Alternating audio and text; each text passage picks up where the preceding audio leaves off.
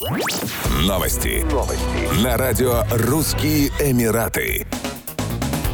Водитель такси в Абу-Даби выплатит крупный штраф таксомоторной компании за повреждение автомобиля в дорожной аварии. Как сообщается, таксист попал в ДТП в состоянии алкогольного опьянения и стал его виновником. Суд Абу-Даби по семейным, гражданским и административным искам обязал водителя выплатить денежную компенсацию работодателю в размере 27 тысяч дирхамов, 7,4 тысячи долларов, то есть всей стоимости автомобиля. Отмечается, что дорожно-транспортное управление списало транспортное средство и запретило его дальнейшее использование, поскольку оно было небезопасным для пассажиров пассажиров после полученных повреждений. Ранее в отношении водителя был вынесен приговор об уголовном наказании за управление транспортным средством в состоянии алкогольного опьянения. Помимо штрафа виновнику ДТП придется выплатить судебные издержки.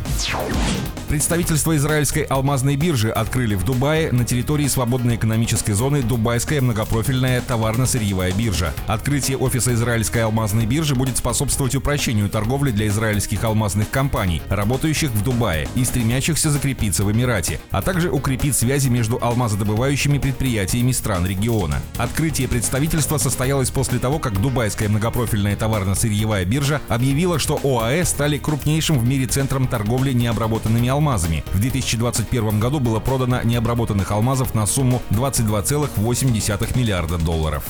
Еще больше новостей читайте на сайте RussianEmirates.com